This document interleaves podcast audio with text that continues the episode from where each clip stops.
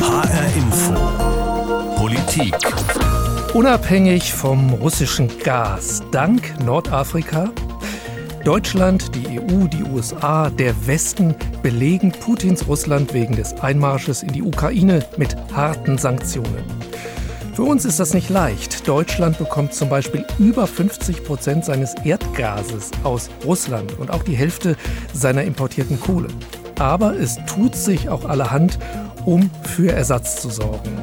Wirtschafts- und Klimaschutzminister Robert Habeck von den Grünen hat jetzt bei Anne Will gesagt, wir haben ja auch Fortschritte. Ich hätte vor einer Woche noch nicht sagen können, im Sommer haben wir es geschafft, auf Kohle aus Russland zu verzichten und Ende dieses Jahres werden wir es auch bei Öl geschafft haben. Es ist die Konsequenz, dass die Unternehmen, dass die Bundesregierung, dass ich daran arbeite. Und wenn wir gut daran arbeiten, dann holen wir vielleicht noch ein paar Wochen und ein paar Monate dabei raus. Kohle und Öl aus Russland, da gibt es genug andere Lieferanten in der Welt. Dafür könnten wir bald Ersatz haben. Aber beim Erdgas, da geht es nicht so schnell. Könnte da vielleicht Ersatz aus Nordafrika kommen? Darüber wollen wir jetzt reden. Vier Journalistinnen und Journalisten in vier Ländern. Wir, das sind Dunja Sadaki, Franka Welz, Alexander Göbel und ich, Christoph Keppeler. Dunja ist unsere Korrespondentin in Rabat in Marokko, Franka in Madrid in Spanien. Alex ist für uns ständig in der EU-Hauptstadt Brüssel und ich sitze hier in Deutschland. Noch tut's hier die Heizung. Aber wenn wir bald kein russisches Gas mehr bekommen oder es auch gar nicht mehr wollen, dann müssen wir schauen, dass wir das woanders herkriegen. Der Druck auf uns jedenfalls ist ziemlich stark. So hat dieser Tage der ukrainische Außenminister Dmitro Kuleba gesagt. Wir rufen alle europäischen Länder dazu auf, auf russisches Öl und Gas zu verzichten. Denn es riecht nach Blut. Nach dem Blut der Ukrainer, Syrer, Georgier und anderer Länder, in denen Russland kämpft und Zivilisten tötet. Das Problem ist aber nur, über 50 Prozent des deutschen Gases kommt aus Russland. Die USA haben jetzt beschlossen, ab sofort kaufen sie kein Gas, kein Öl und keine Kohle mehr aus Russland. Die USA, die haben aber Öl und Kohle und Fracking-Gas im eigenen Land. Das ist bloß teurer als das, was sie bisher aus Russland bekommen. Und das nehmen sie jetzt in Kauf. Aber wir in Deutschland, wir haben weder eigenes Öl noch ausreichend eigenes Gas. Viele fordern derzeit, dass auch wir Europäer alle sofort darauf verzichten. Das will Deutschland, die Bundesregierung, bisher nicht. Das hat Bundeskanzler Olaf Scholz beim EU-Gipfel in Versailles gesagt. Es ist eine bewusste, begründete und nachvollziehbare Entscheidung, dass wir jedenfalls von unserer Seite aus die Importe, die wir heute in dem Bereich der Energie haben, in Europa nicht äh, einstellen werden. Und warum man das so macht, das erklärt sein grüner Minister Robert Habeck so. Wir dürfen auf keinen Fall Putin Russland den Triumph geben, dass wir Maßnahmen wieder zurücknehmen müssen, weil wir sie nicht durchstehen. Das heißt aber nicht, dass wir nichts tun, ganz im Gegenteil.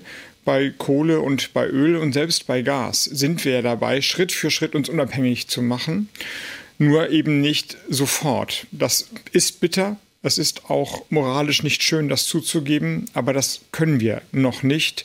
Aber jeden Tag entfernt sich die Weltgemeinschaft und Deutschland auch von russischem Öl und russischer Kohle. So oder so, äh, also will auch Deutschland, will auch die Ampelregierung möglichst schnell kein Gas mehr aus Russland bekommen. Aber woher dann? Wir kriegen ja jetzt auch schon Gas, auch aus Norwegen. Etwa 31 Prozent ist, ist da der Anteil. Und aus den Niederlanden, das sind 13 Prozent. Und selbst in Deutschland, bei uns haben wir ein ganz klein bisschen Gas selber, Erdgas, das wir hier fördern aber das sind nur knapp fünf Prozent dessen, was wir äh, in Deutschland verbrauchen. Norwegen will sogar die Erdgasförderung in den kommenden Monaten erhöhen und im Sommer mehr nach Europa liefern. Aber die russischen Lieferungen wird Norwegen damit bei weitem nicht ausgleichen können. Alex, du bist in Brüssel und da unter anderem auch für die Niederlande zuständig. Könnten denn da die netten Nachbarn im Westen nicht auch mit ein bisschen mehr Gas aushelfen? Ja, also die Niederlande, die holen ja seit 60 Jahren schon im Nordosten in der Provinz Groningen ähm, Erdgas aus dem Boden und ähm, dieses, diese Förderung soll eigentlich dieses Jahr auslaufen, weil diese doch jahrzehntelange Ausbeutung immer häufiger auch zu Erdbeben, teilweise auch schweren Erdbeben geführt hat, mit Häuserschäden als Folge. Und jetzt wird wegen des Ukraine-Kriegs äh, die Frage eben aufgeworfen, ob dieses Gasfeld doch vielleicht weiter als Quelle dienen soll, um russisches Gas zu ersetzen. Aber die Regierung ist da sehr zurückhaltend, das weiter zu fördern. Die sagt, äh, das ist wirklich ein allerletztes Rettungsmittel, wenn der Konflikt jetzt länger dauert. Die Niederlande waren über Jahrzehnte, muss man sagen, einer der wichtigsten Gaslieferanten Deutschlands. Aber was jetzt neue oder auch mehr Exporte nach Deutschland angeht, da sagt man, ziemlich eindeutig, äh, sorry, mhm. wir sind ausgebucht. Äh, wir sind zwar weniger abhängig von russischem Gas als ihr in Deutschland, aber auch wir in den Niederlanden müssen jetzt schauen, wie es weitergeht. Wir kriegen aus diesem Gasfeld schon deutlich weniger raus und es ist, wie gesagt, auch gesellschaftlich sehr umstritten, also nicht mhm. nachhaltig. Also von da können wir jetzt nichts großartig erwarten oder eigentlich gar nichts. Äh, ich habe gerade noch in einer neuen Studie von neun Ökonominnen und Ökonomen aus mehreren Staaten Europas und aus Amerika gelesen, natürlich kann man bei uns ein bisschen von dem Gas ersetzen, was uns fehlen würde, wenn wir es nicht aus Russland bekommen. Aus 20 Prozent unseres Gases machen wir in Deutschland Strom. Dafür könnten wir natürlich zum Beispiel mehr Kohle nehmen oder sogar noch Atomkraft oder erneuerbare Energien. Wir könnten auch manches einsparen, weniger heizen zum Beispiel, denn das Gas ist ja auch jetzt schon wesentlich teurer geworden. Da werden viele sowieso mehr als sonst die Heizung runterdrehen wollen oder sowieso müssen, weil es einfach viel zu teuer wird. In drei Monaten sind die Gaskosten für einen Musterhaushalt in Deutschland um 62 Prozent gestiegen. Das sind dann etwa 1200 Euro, sogar mehr, für Gas im Schnitt. Franka in Madrid. Wie macht Spanien das eigentlich? Das ist ja ziemlich weit weg von Russland. Bekommen die überhaupt auch Gas von dort? Also das stimmt, es ist weit weg, aber ein bisschen russisches Gas fließt auch nach Spanien, mhm. aber das sind nur so um die acht Prozent des Bedarfs. Stichwort Gaspreise, bevor wir jetzt gleich loben, wie toll Spanien das mit seinem Energiemix und so macht. Also das ist hier auch ein Irrsinn, ähm, nur das mal so als kleinen Einwurf. Aber ähm, was den Bezug angeht, da liegt für Spanien natürlich ein anderer Gasproduzent deutlich näher, nämlich Algerien. Also fast die Hälfte seines Gasbedarfs bezieht Spanien von dort. Das geht eigentlich vor allem über Pipelines, also so um die 74 Prozent des Gases, was in Spanien Spanien per Pipeline ankommt, kommt aus Algerien. Ähm, da gibt es momentan ein bisschen Probleme mit diesem Transport, weil Algerien äh, ja mit dem Nachbarland Marokko im Clinch liegt und Algerien deshalb Europa jetzt nicht mehr über die Maghreb-Pipeline beliefert, die durch Marokko verläuft. Also algerisches Gas kommt derzeit nur direkt aus Algerien oder eben per Schiff nach Spanien. Und hier kommen wir zum nächsten wichtigen Punkt, Flüssiggasterminals, also Anlagen, in denen tiefgefrorenes Flüssiggas in Gasform umgewandelt und dann in Pipelines zur Weiterleitung eingeleitet wird. Davon hat Spanien bisher sechs. Ein siebter ähm, Terminal ist im Bau. Das heißt, die sind also nicht so abhängig von Pipelines wie zum Beispiel Deutschland. Mhm. Das klingt ja eigentlich vorbildlich. Wäre ja schön, wenn wir jetzt auch in so einer Situation wären. Äh, vor allem hat Spanien da eben nicht den Fehler gemacht, der uns jetzt eben trifft. Nicht nur von einem Anbieter sich so abhängig äh, zu machen, wie eben wir Deutschen von Russland. Ganz genau. Also Algerien ist zwar ein wichtiger Gaslieferant, aber eben nur einer von vielen. Insgesamt hat Spanien so um die ein Dutzend äh, Quellen, aus denen es Gas bezieht. Und zum Beispiel werden auch die USA immer wichtiger. Und da ist eben auch, wie gesagt, dieser Vorteil, dass man eben auch viel äh, per Schiff beziehen kann, weil man die entsprechenden Anlagen hat. Mhm, jetzt könnte man ja sagen, wir machen es wie Spanien, jedenfalls in Zukunft. Das Gas aus Algerien, das könnten wir doch zum Beispiel auch nach Deutschland leiten. Dazu müsste man einfach, ich nehme mal an, das einfach muss man in Anführungszeichen schreiben, nur die Pipeline aus Algerien nach Spanien bis Deutschland weiter verlängern. Wie realistisch ist das? Naja, also bisher ist es eher schwierig, denn energiepolitisch gesehen, das hat auch die äh, für diesen Bereich zuständige Ministerin letztens hier mal gesagt, ist Spanien wirklich sowas wie eine Insel. Denn die Iberische Halbinsel ist nicht so richtig mit dem europäischen Gas- und Stromnetz verbunden. Also es gab ja mal ein Pipeline-Projekt namens äh, MidCat, das sollte eigentlich mal von Katalonien im Norden nach Frankreich führen, ist aber seit drei Jahren im Grunde tot. Also dieses Pipeline-Projekt gibt es, aber äh, sie endet derzeit in der Nähe von Girona wirklich im Nirgendwo. Und was es bisher gibt, sind so zwei relativ kleinere Leitungen übers Baskenland und Navarra, die nach Frankreich und, den, und dann in den Rest Europas führen. Die transportieren aber vergleichsweise wenig. Also mit Midcat könnte man die Kapazität mehr als verdoppeln. Aber vor drei Jahren haben in ihrer unendlichen Weisheit sowohl die französische und übrigens auch die spanische Regulierungsbehörde entschieden, der Markt habe kein, Zitat, kommerzielles Interesse mhm. an einer solchen zusätzlichen Verbindung. Ähm, dazu muss man wissen, dass französische Energieunternehmen ähm, dagegen waren, Frankreichs Präsident Macron übrigens auch. Aber angesichts der aktuellen Situation könnte sich das jetzt ändern und anders aussehen. Mhm. Aber äh, es gibt ja eben auch noch dieses Gas als Flüssiggas, das man eben mit großen Schiffen transportieren könnte. Das könnte man doch auch nach Deutschland bringen, wobei wir sprechen nachher darüber. Wir haben ähm, ein kleines Problem, nämlich wir haben keine Häfen dafür, wo man das anlanden könnte.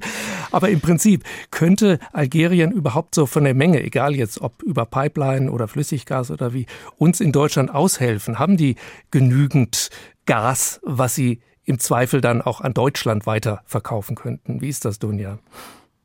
Ja, also ich glaube, den Zahn, den muss man erstmal ziehen. Nein, Algerien kann das russische Gas in der Menge weder ad hoc noch vollständig ersetzen. Algerien hat natürlich auf jeden Fall Potenzial. Also es beliefert ja schon bereits südeuropäische Länder, nicht nur Spanien, sondern Portugal, Italien, ist der zehntgrößte Gasproduzent der Welt. Also sozusagen auf dem Papier sieht das schon alles sehr gut aus. Und es soll auch noch mehr Potenzial in Algerien ähm, stecken. Da haben wir uns unterhalten zum Beispiel mit dem algerischen Energieexperten Murat Preur, der auch zum algerischen Öl- und Gasriesen Sonatrach gehört. Und das hat er gesagt. Hören wir doch mal rein. Algerien hat ein sehr großes Potenzial, vor allem beim nicht konventionellen Erdgas, beim Fracking. Da verfügen wir mit 20.000 Milliarden Kubikmeter über die drittgrößte Reserve weltweit. Aber Algerien hat, das muss man auch dazu sagen, in den letzten Jahrzehnten kaum in die Gasinfrastruktur investiert. Das heißt, da ist einfach auch viel veraltet, muss modernisiert werden und das kostet erstmal extrem viel Geld und dann natürlich auch Zeit. Das heißt, wann und wie zeitnah Algerien in welcher Höhe ähm, da sozusagen zum Zuge kommt, da ist ein Fragezeichen dran. Mhm. Und will Algerien das überhaupt? Hat da jemand in Algerien schon mal was zu gesagt? Also Gas zum Beispiel nach Deutschland liefern? Ja, da gibt's auf jeden Fall positive Signale. Da hat sich Ende Februar schon der Chef vom algerischen Öl- und Gasriesen Sonatrach, Taufik Haka, eben gemeldet. Er hat gesagt, ja, Europa sei der natürliche Markt der Wahl für Algerien. Und er hat auch Überschusslieferungen an Europa in Aussicht gestellt. Da kommen wir aber genau zum Punkt. Also es geht da um ungenutzte Kapazitäten, um Überschüsse. Also muss man sagen, das dicke Aber ist erstens gibt es diese Überschüsse, die verfügbar sind. Denn in Algerien gilt immer noch Algerien First. Das Land, äh, das hat eine wachsende Bevölkerung, das heißt eine wachsende Energienachfrage. Das heißt, die muss erstmal im Inland gestillt werden. Dann hat Algerien noch laufende Verträge, die vor Jahren unterschrieben worden sind. Das heißt, die müssen danach erstmal bedient werden. Äh, zweitens haben auch algerische Energieexperten und auch andere Politiker äh, gesagt, dass eben äh, der Rückgang der russischen Gasversorgung einfach nicht alleine durch Algerien gestemmt werden könnte. Da müsste erstmal investiert werden, größere Förderung, Produktion, also um mittelfristig, und da sprechen wir eben von vier oder fünf Jahren, dass da dann eben größere Mengen zu verschicken sind. Und ich glaube, der, der, mein dritter Punkt, der, den darf man nicht unterschätzen, und zwar Alger, äh, Algerien und Russland haben sehr enge Beziehungen, unter anderem, weil Algerien dort Waffen einkauft äh, und und Russland unterstützt eben Algerien auch in der äh, Erschließung algerischer Gasfelder. Und ich glaube, mhm. dieser Punkt ist äh, ein, ein Schwergewicht. Ja, natürlich, denn dann könnten wir das Gas auch sowieso weiter aus Russland beziehen, wie wir es im Moment ja auch tun. Und dann wäre es ja auch kein richtiger Ersatz eigentlich. Also du sagst sowieso, Algerien könnte nicht das russische Gas äh, vollständig ersetzen. Pipeline ist erstmal nicht möglich oder sehr unwahrscheinlich. Flüssiggas, das wäre wohl genug da, wenn ich dich richtig verstanden habe. Und äh, ich habe es schon angesprochen, das Problem ist, wo soll das dann in Deutschland anlanden? Deutschland hat noch keinen einzigen Hafen dafür. Es sollen jetzt solche LNG-Terminals gebaut werden. Das geht aber auch nicht so schnell. Aber äh, Alex, die Niederlande und die Belgien, die haben doch welche. Könnte man das nicht so machen, dass man da erstmal Flüssiggas für Deutschland dort anliefern würde? Ja, ähm, auch da gibt es leider ein großes Problem. Wir reden jetzt äh, viel über diese Probleme, wo wir mit dem Hut rumgehen, mit dem Gashut sozusagen. Ja. Und wir wissen nicht mal, ob der Hut überhaupt dicht wäre, äh, um im Bild zu bleiben. Also es gibt ja, Nachfragesprünge, weil die westliche Welt nach Alternativen sucht. Aber es sollen äh, rund 55 Milliarden Kubikmeter Gas sein, habe ich gelesen, die bisher ja auch durch die Pipeline Nord Stream aus Russland strömen oder geströmt sind. Eine strömt ja noch, Nord Stream 1, und die könnten die für Deutschland und für Mitteleuropa wirklich günstig gelegenen Terminals äh, nicht bewältigen. Also mhm. Rotterdam, Seebrücke, Dünkirchen zum Beispiel, die haben zusammen nur rund 34 ähm, äh, Milliarden Kubikmeter äh, Kapazität. Und da kommt noch dazu, dass dieses Terminal Gate im Hafen von Rotterdam äh, war wohl zwischen Anfang und November, ähm, äh, zwischen Anfang November und dem Beginn des Krieges in der Ukraine, also vor diesem neuen Run auf LNG, da waren die schon so gut wie komplett mhm. ausgelastet. Es gibt jetzt Energieunternehmen, äh, Uniper zum Beispiel, die überlegen jetzt, was sie machen können, ob sich da die Kapazität von diesen Terminals noch erhöhen lässt. Aber die verfügbaren Kapazitäten von allen Terminals sind für die nächste Zeit äh, äh, komplett vermarktet und werden auch von den Kunden, die das schon eingekauft haben, auch genutzt. Also Stand jetzt ist, da ist auf Deutsch gesagt nichts zu holen, was uns mhm. jetzt kurz- und mittelfristig helfen könnte. Das wäre also auch keine Lösung. Äh, EU-Kommissionspräsidentin Ursula von der Leyen war ja kürzlich erst in Spanien, Franka, äh, in da ging es vor allen Dingen um diese Themen, wenn ich das äh, richtig verstanden habe. Was wollte sie denn da eigentlich? Wollte sie sozusagen von Spanien äh, sich erklären lassen, wie sich die gesamte EU besser wappnen könnte, wie man unabhängiger von Lieferungen werden könnte, wie zum Beispiel äh, aus Russland? Ja, also ich meine, da ging es natürlich zum einen wirklich um die Abstimmung und Vorbereitung für diesen außerordentlichen Gipfel in, in Versailles. Es ging auch darum, also hier geben sich ja momentan äh, deutsche und EU-Politiker die Klinke in die Hand, ähm, weil man ja auch gerade sehr Einheit demonstrieren will. Aber es ging natürlich auch um Energie. Ursula von der Leyen hat Spanien speziell mit Blick darauf als Schlüsselpartner gelobt. Da ging es zum einen um den Energiemix des Landes, denn man darf auch nicht vergessen, dass Spanien ja schon also mit 44 Prozent fast die Hälfte seiner Energien aus erneuerbaren Energien bezieht, also Sonne, Wind, Wasserkraft, mhm. hat da auch in diesem Bereich viel technisches Know-how aufgebaut, während man in Deutschland ja zum Beispiel mit einer einst sehr florierenden Solarindustrie ein bisschen anders umgegangen ist. Das ähm, ist jetzt halt auch etwas, wo ähm, man aus europäischer Sicht gerade sehr genau hinguckt, weil man denkt, guck mal, die können Dinge, die wir brauchen könnten. Spanien setzt zudem auch verstärkt auf grünen Wasserstoff und all das ist aus EU-Sicht jetzt natürlich hochinteressant in der aktuellen Not. Mhm. Äh, also, aber unterm Strich kommt wirklich raus, also dass diese Energiefrage eben eine ganz klar europäische Frage ist. Mhm. Und diese, diese Kleinmeierei, die wir die letzten Jahre gesehen haben, die ist auch mit dafür verantwortlich, dass dass wir jetzt in der Situation mhm. sind, wie wir sie haben.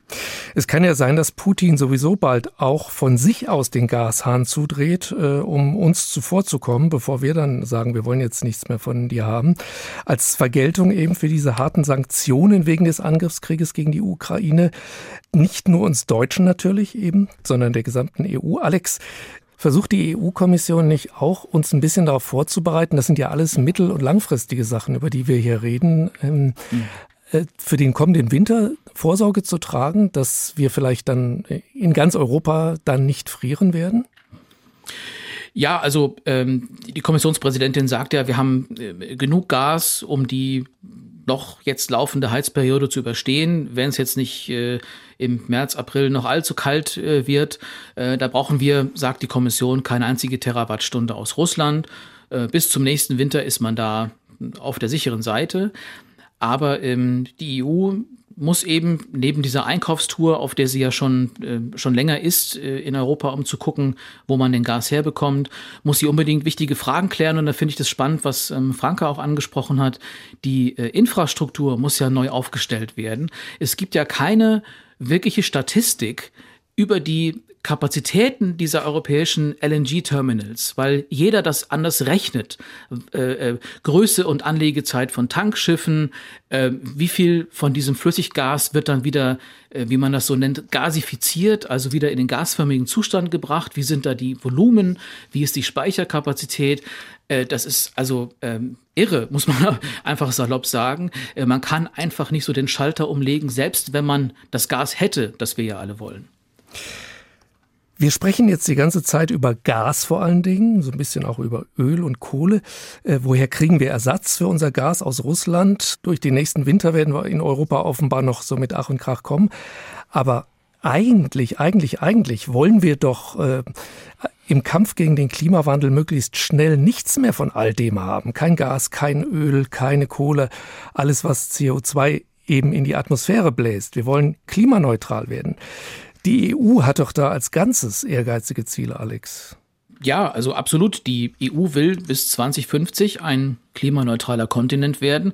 Ursula von der Leyen, die Kommissionspräsidentin, hat ja mal von dem Man on the Moon Moment der EU gesprochen. Also das bedeutet alles, die Art zu wirtschaften, äh, Handel zu treiben, Gesellschaften zu organisieren. Das soll nach diesem Ziel ausgerichtet werden. Da sind Zwischenziele formuliert worden. Äh, eines heißt äh, Fit for 55. Das klingt wie so ein altmodisches Trimmlichtprogramm, bedeutet aber eigentlich, die EU will bis 2035 55 Prozent weniger CO2 emittieren als 1990. Anders ist dieses große Ziel nämlich überhaupt nicht zu schaffen. Und es geht da um massive Investitionen in erneuerbare Energie, Übergangsfristen für fossile Brennstoffe, ähm, Stopp des ein Ende des Verbrennermotors ähm, ist da drin. Es geht auch um Hilfen für Staaten, die besonders von Kohle abhängig sind, Polen zum Beispiel. Die, die Herausforderungen sind wirklich enorm. Die waren schon vor dem Ukraine-Krieg enorm. Wir hatten schon die hohen Gaspreise, Inflation und man hat ja auf diesem EU-Afrika-Gipfel gesehen, kurz vor Kriegsausbruch haben die den ja noch reingeklemmt hier in Brüssel. Äh, da hat man ja gesehen, wie Afrika da massiv umworben wird als möglicher Lieferant auch von grünem Wasserstoff für Stahlproduktion. Mhm. Da geht jetzt meine Frage wieder nach Rabat zu Dunja. Wir haben über algerisches Gas gesprochen. Vom Gas wollen wir ja weg. Aber Nordafrika hätte ja ähm, anderes beizutragen, wie Alex auch schon angedeutet hat. Marokko gilt ja, habe ich gehört, in Nordafrika schon jetzt als der Klimachampion in Sachen erneuerbare Energien. Was bedeutet das denn? Ja, also Marokko ist da äh, sehr äh, ehrgeizig. Es ist sozusagen äh, ein Energieprojekt von höchster Stelle vom Königshaus aus. Marokko baut an Solarkraftwerken in der Wüste, hat sich das größte Solarkraftwerk der Welt gebaut. Das erste hieß Nur 1, also arabisch äh, übersetzt ins arabische Licht 1 und dieses mhm. Solarkraftwerk, das äh, ist seit 2016 am Netz, versorgt auch schon äh, Millionen Menschen mit Strom und mal zu den Zahlen in Marokko, also es deckt heute schon knapp 20 Prozent seines Stroms Strombedarfs mit erneuerbaren Energien. Das Potenzial wäre, wenn man die Kapazitäten richtig nutzen würde, so sagen Experten, noch deutlich höher. Und das Ziel ist bis 2030 mehr als die Hälfte des, äh, des Stroms eben durch Wasser, Wind und Sonne zu, äh, zu erzeugen. Und die äh, deutsche GZ, also die Gesellschaft für internationale Zusammenarbeit, die hatte auch Schätzungen und die sagt, ja, Marokko äh, könnte in mittlerer Zukunft seinen gesamten Strombedarf schon aus grüner Energie decken und gleichzeitig eben, Alex hat es angesprochen, noch grünen Wasserstoff in andere Länder mhm. exportieren. Das klingt jetzt aber alles so schön, um wahr zu sein und das ist es meiner Meinung nach auch, denn bei diesem Bau oder dem Ausbau in Marokko von diesen Anlagen, da kommt es immer wieder zu äh, krassen Bauverzögerungen, enorme Kosten für so ein Land auch und äh, da geht es Marokko nicht anders als anderen afrikanischen Staaten. Marokko braucht einfach selbst mehr Energie, weil die Bevölkerung wächst, weil die Nachfrage im Inland steigt und was man auch nicht vergessen darf, wenn wir uns an März 2021 erinnern und das tun wir hier in Rabat sehr, sehr gut, denn da hat Marokko von jetzt auf gleich äh, die äh, diplomatischen Beziehungen zu Deutschland abgebrochen wegen eines Streits um Marokkos vermeintlichen Gebietsanspruch äh, auf die umstrittene Westsahara. Das heißt, von jetzt auf gleich in einer äh, Nacht- und Nebelaktion äh, lagen da die Beziehungen und eben auch die Bewirtschaftsbeziehungen auf Eis. Also damit muss man sozusagen immer im Kopf auch rechnen, wenn man sich in vermeintliche verlässliche Partner für grüne Energie Richtung Europa ähm, aussucht. Mhm. Wir haben jetzt schon öfter mal äh, das Wort Wasserstoff äh, erwähnt. Äh, das wäre CO2-arm und man kann aus Wasserstoff, Stichwort Power to Gas, synthetisches Gas herstellen. Und dazu braucht man Strom, den müsste man natürlich dann aus erneuerbaren Energien, Wind oder Sonne vor allem nehmen. Das wäre ja in Marokko dann offenbar äh, en masse da. Aber ähm, dazu bräuchte man ja dann wieder Pipelines und äh, oder solche Terminals, solche Terminals, bei denen, äh, über die man äh, derzeit äh, Flüssiggas importiert. Wie leicht ist es eigentlich, die umzustellen? Also die Pipelines auf Wasserstoff und diese Terminals auch? Oder muss man das alles ganz neu bauen? Also leicht ist, glaube ich, äh, bei dieser Art von Energie immer so ein, muss man in Anführungszeichen sehen. Aber Experten, mit denen ich gesprochen habe, die haben gesagt, ja, äh, dieser Wasserstoff kann über bestehende Gaspipelines äh, transportiert werden, wenn diese umgerüstet werden würden. Außerdem kann Wasserstoff umgewandelt werden in Ammoniak. Das kann dann verschifft werden. Das Problem ist auch wieder die Infrastruktur und auch eben der Prozess. Also damit das so passiert, muss dieser gasförmige Wasserstoff extrem kalt gekühlt werden und das kostet eben extrem viel Energie und das ist auch teuer. Und äh, da müssen wir uns aber auch wieder bewusst machen, wenn wir an die Herkunftsländer dieser Energie denken, Wasserstoff braucht Wasser und in Marokko ist das eine Ressource, die es sehr, sehr knapp eben gibt. Das haben wir vor allen Dingen jetzt in den letzten Monaten gesehen. Gerade wenn ich hier aus dem Fenster gucke, nieselt es zwar seit ein paar Tagen in Rabat in der Hauptstadt, aber äh, das Land hat gerade mit extremer Trockenheit zu kämpfen.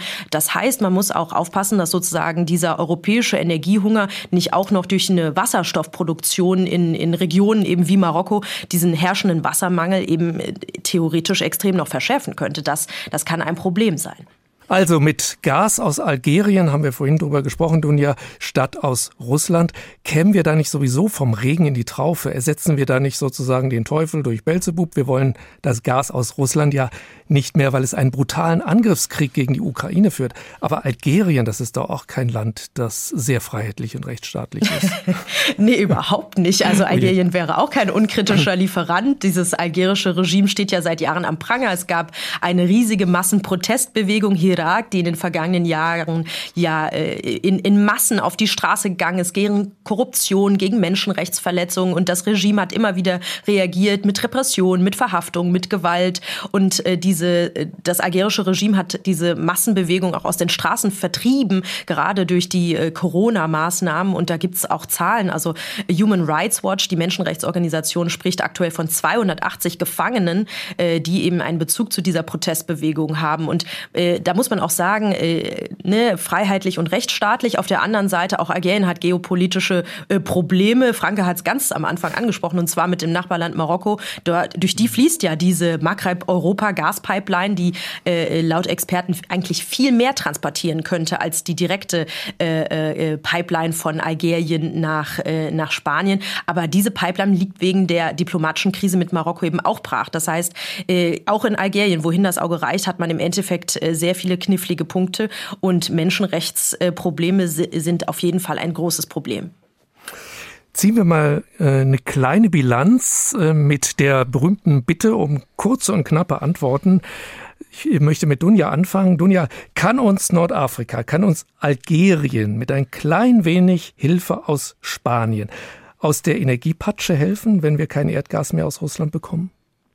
Komplett kann Algerien das nicht, würde ich sagen, aber mittel- und langfristig kann es natürlich diesen äh, Energiemix äh, in Europa weiter diversifizieren. Aber das hat eben auch einen Preis. Ein Preis, das heißt, wir haben wieder ein Regime, das, ähm, das am Pranger steht wegen Menschenrechtsverletzungen. Wir haben ein Regime, das selber geopolitische Probleme hat, Stichwort Marokko.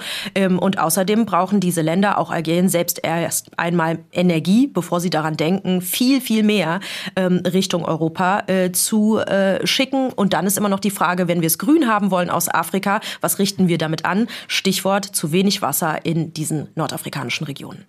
Und Franka in Madrid, was können wir denn in dieser Energiepatsche, in der wir so ein bisschen sitzen, von Spanien lernen? Also ich glaube, da gibt es zwei Hauptlehren, die man daraus ziehen kann. Die eine ist, ähm, niemals zu sehr auf eine Karte setzen, denn dann, äh, wenn diese Karte sich dann als schlecht herausstellt, dann äh, bekommt man Probleme, wie wir jetzt sehen, die man auch nicht über Nacht lösen kann. Und der zweite große Punkt ist, was da würde ich gerne nochmal das Stichwort Energiemix reinbringen. Ähm, ein Teil der deutschen Probleme ist ja auch darauf zurückzuführen, dass man über Jahrzehnte die unvermeidliche Energiewende hintertrieben hat, und zwar von oberster politischer Ebene in verschiedenen Bundesländern. Ich würde da mal Bayern ähm, lobend hervorheben wollen, die ja im Übrigen im deutschen Kontext am stärksten vom russischen Gas abhängen von allen. Ähm, und dass man da aus im Grunde, also vorgeschobenen wirtschaftlichen Argumenten, aber doch eigentlich sehr ideologisch motiviert, so wirkt es zumindest, einfach einen Prozess, den wir nicht vermeiden können, aktiv hintertrieben hat ähm, was uns jetzt auf die Füße fällt, das hat Spanien, weil sie natürlich auch wirtschaftliche Interesse äh, haben, ähm, auch Geld zu verdienen mit äh, zum Beispiel Sonnen Solarenergie, ähm, anders gemacht. Aber vom Grundprinzip her, dass man eben auch da so breit wie möglich aufgestellt sein sollte, ähm, das hat man versäumt in Deutschland und das kann man sich bei Spanien abgucken. Und wenn wir auf den nächsten Winter gucken, wie sehr werden wir frieren ohne russisches Gas oder kommen wir da glimpflich raus, Alex? Also die EU-Kommission war und ist ja auf Einkaufstour. Äh, Kadri Simpson, die Energiekommissarin, die war in Aserbaidschan und Katar. Ähm, wir haben ja gerade von Menschenrecht, äh, Menschenrechten gesprochen. Das sind jetzt dann auch äh, keine wirklich löblichen Beispiele. Margarete Vestager, auch eine Kommissarin, äh, war in Nigeria. Ursula von der Leyen selbst war in Marokko, in den USA. In den meisten Fällen konnte die EU jetzt Liefermengen an Flüssiggas übernehmen, die eigentlich für Japan oder Südkorea bestimmt waren. Das ging, weil diese beiden Länder weniger LNG brauchen gerade, auch wegen Corona. Also es sind wirklich absurde Zusammenhänge über die man da gerade mhm. spricht. Klimawandel auch, weil beide Länder sagen, es ist eigentlich viel zu warm, wir brauchen gerade gar nicht so viel Energie. Äh, und die sind froh über Abnehmer. Man ist in Japan auch dankbar, dass man von der EU, den USA damals nach dem großen Erdbeben 2011 mit Gas beliefert wurde. Südkorea hilft, äh, weil das Land große Aufträge bekommen hat, seinerseits für den Bau von LNG-Tankschiffen. Also da hilft man sich jetzt gegenseitig. Das sorgt für etwas Entlastung, zumindest für den Moment. Ansonsten, ja, kehrt die EU gerade ähm, so ein bisschen die Scherben äh, dessen zusammen, was Franka gerade auch beschrieben hat, ähm, was diese doch ähm, dieses strategische Versagen der letzten Jahrzehnte eigentlich angeht auf dem Energie, auf den Energiemärkten und muss dann eben Perspektive schauen, wie kriegen wir überhaupt noch Energiesicherheit und Klimawandel, das große Projekt der von der Leyen Kommission, wie kriegen wir das überhaupt noch zusammen? Also, selbst wenn Putin auch Deutschland jetzt das Erdgas abstellen sollte, mit Ach und Krach könnten wir hoffentlich durch den nächsten Winter kommen wird allerdings wohl alles sehr, sehr viel teurer für uns als Verbraucher und als Steuerzahler wohl auch. Das war HR Info Politik mit Dunja Sadaki, Franka Welz, Alexander Göbel und ich bin Christoph Keppeler. Und Sie finden diese Sendung als Podcast bei Spotify, in der ARD Audiothek und auf hrinforadio.de.